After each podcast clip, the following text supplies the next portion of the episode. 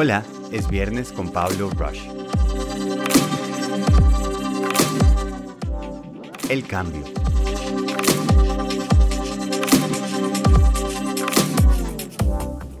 Muy buenos días, feliz viernes a todas y todos. Bienvenidos de vuelta. Un ratico de inspiración.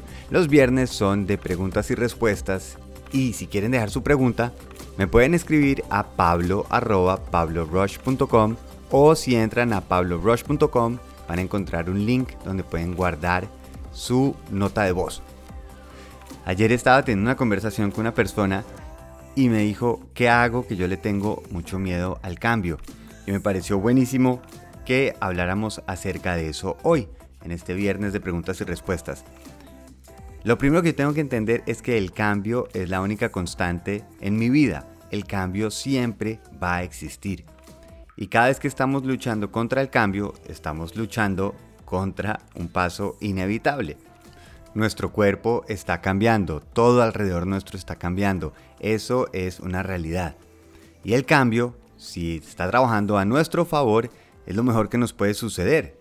El cambio es salir de esa zona de confort para buscar progreso. Cuando sentimos que hay un progreso es cuando nos sentimos mejor al final de ese día. ¿Por qué? Porque tomamos control sobre algo que sí podemos hacer. El secreto del cambio está en mi reacción. Si a mí se me presenta un problema y lo único que estoy pensando es, uy, tengo un problema, obviamente lo voy a sentir como algo negativo, porque me está pasando algo que no quería que sucediera, porque estoy tratando de tener el máximo control para evitar problemas. Para otras personas, un problema es una solución esperando a ser descubierta y ni siquiera una, muchas otras opciones. Cuando se me presenta algo que no estaba planeado, algo que implica un cambio, me está dando una oportunidad de qué quiero hacer con ese cambio. Si me deja mejor, si aprendo algo, si acepto un reto, o si simplemente digo otra vez qué pereza, qué problema, qué jartera, y hace toda la diferencia o no. Lo que sucede es que nuestro cerebro Sí, a esa zona reptiliana no le gustan los problemas, quiere estar en un estado de homeostasis, que es donde el cuerpo quiere rechazar el cambio porque está en un estado natural balanceado y donde es más eficiente. Claramente si el cerebro no tiene que estar adaptándose a factores exteriores, está más tranquilo.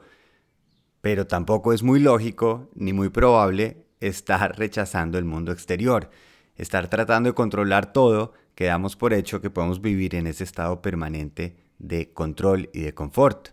Para mí algo de lo más importante que uno puede aprender en su vida es que uno no es sus pensamientos, nosotros no somos el cerebro, nosotros somos la capacidad de decidir, somos la capacidad de qué queremos hacer. El cerebro va a ser el cerebro, el cuerpo va a ser el cuerpo. Si como demasiado me engordo, si hago ejercicio me fortalezco es herramientas las cuales tengo que aprovechar cómo usar. Desafortunadamente, con la tecnología hemos hecho que el cerebro es un órgano superior y sentimos que lo que diga el cerebro es una realidad, nos está advirtiendo algo. Por eso, si cuando nos llega un problema el cuerpo se siente incómodo, nosotros decimos esto no debería estar sucediendo. El cerebro simplemente está haciendo una reacción algo que está sucediendo y envía unos químicos. El reto mío es en qué convierto esos químicos. Si digo esto es miedo o esto es algo emocionante. Porque para el cuerpo esos químicos tienen exactamente el mismo efecto. El cuerpo no puede diferenciar entre miedo o emoción hasta que yo no lo defina. Si yo voy a hablar en público, por ejemplo, no estoy realmente arriesgando mi vida, no es un miedo de qué va a pasarle a mi cuerpo y cómo eso va a alterar mi descendencia. No, es simplemente tengo un miedo a las repercusiones, a las ideas que yo he metido en mi cabeza de qué puede llegar a suceder y simplemente me enfoco en ese miedo. Otras personas pueden sentir ese, ese cosquillo en las manos, que se eleva la temperatura, la respiración más agitada y lo que le dice al cuerpo es muchas gracias, estoy viviendo algo emocionante y voy a aprovechar estos químicos que me está regalando. Si me emociona, es algo que quiero hacer. Si me da miedo, lo quiero rechazar. Por eso el cambio hay que aceptarlo. Hay que aceptar que hay cosas que por más que queramos y obviamente agradecemos cuando las cosas están funcionando bien y tranquila, no quiere decir que cada vez que suceda algo que no está planeado es algo en contra mía. El cambio lo tenemos que decidir nosotros. ¿Qué saco de cada situación? ¿Cómo la enfoco? ¿Qué quiero yo aprender? En lo que vayan a hacer hoy, va a haber un cambio porque van a estar mejorando en algo. En el momento en que yo estoy trabajando o estudiando algo, estoy mejorando. Si yo estoy mejorando de pronto en algo que no me mueve tanto, de todas formas lo estoy haciendo. Lo que pasa es que quisiera mejorar en otros campos. Pero hasta que yo no decida empezar a mejorar en lo que yo quiera, simplemente estoy llevando ese cambio a otro lado. Y ahí es cuando empezamos a decir, es que no tengo tan claro, estoy desmotivado y es porque estoy trabajando para un cambio que yo no elegí. Estoy simplemente repitiendo porque prefiero quedarme en una zona de confort en vez de sentir esa emoción de algo nuevo, de algo que yo sí quiero llegar a sentir. Tengo que pasar por un elemento incómodo, puede ser, es como mandarse a la piscina.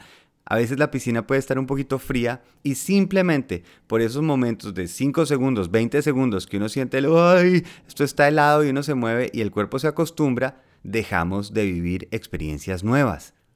No es fácil acostumbrarse a ver de diferente manera el cambio, porque hemos estado tan acostumbrados a que nos dicen que cuando estamos estables, cuando estamos en algo donde no hay balance, sino estamos completamente estables, es lo que queremos buscar. Pero eso no es lógico, nada en la vida es estable, todo el tiempo estamos encontrando un balance. Es más bonito si eso se vuelve mi juego, el moverme de un lado al otro para encontrar ese balance, que luchar porque nadie me toque porque si no pierdo mi estabilidad. Si tengo que luchar por mi estabilidad, realmente estoy dudando de mi capacidad porque quiere decir no me muevan porque volver a estar estable me costó demasiado y no quiero arriesgarlo. Cuando yo estoy en la capacidad de decir muévanme que vuelvo a encontrar el balance y voy a seguir jugando con ese balance, no es tan grave. Si tenemos un problema, una relación, listo, estamos viviendo un cambio. ¿Cómo podemos enfrentarlo? ¿Cómo podemos mejorar las dos personas en ese trabajo, en lo que quiero crear? enfrentemos el cambio como un aliado, como algo que me está dando una oportunidad de crecer, de progresar. Cuando vemos el progreso como una parte esencial de la felicidad, como es la gratitud, empezamos a aceptar el cambio. E incluso empezamos a buscar situaciones que nosotros generemos ese cambio. Y eso hace una diferencia muy grande. Recuerden que hoy es el último día con ese descuento del el 30% para el taller de Found, que es encontrar la voz y es precisamente eso en lo que nos enfocamos en la primera semana, de entender cómo funciona el cerebro y esas reacciones dentro del cuerpo para empezar a saber manejar cómo se enfoca el cambio, cómo empiezo a llevar la vida que yo quiero llevar, qué reacciones puedo llegar a sentir en mi cerebro, en mi cuerpo y cómo lo convierto en decisiones. Primero entiendo la técnica, es un poco como entender cómo es el hardware para poder hacer un software que trabaje a mi favor. Yo tengo herramientas, todo en mi cuerpo es una herramienta.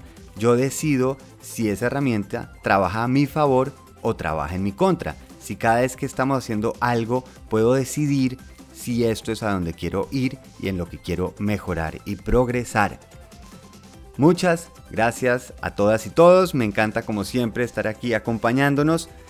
Si quieren más información, pablorush.com para ese taller. Último día con ese descuento. También estoy muy agradecido de la respuesta a las personas que ya están inscritas, ya empezamos y estamos viendo ese cambio como algo emocionante que me va a llevar a algo mejor, en cambio de algo que está trabajando en mi contra y me va a hacer sentir peor. A todos un feliz fin de semana y muy feliz viaje.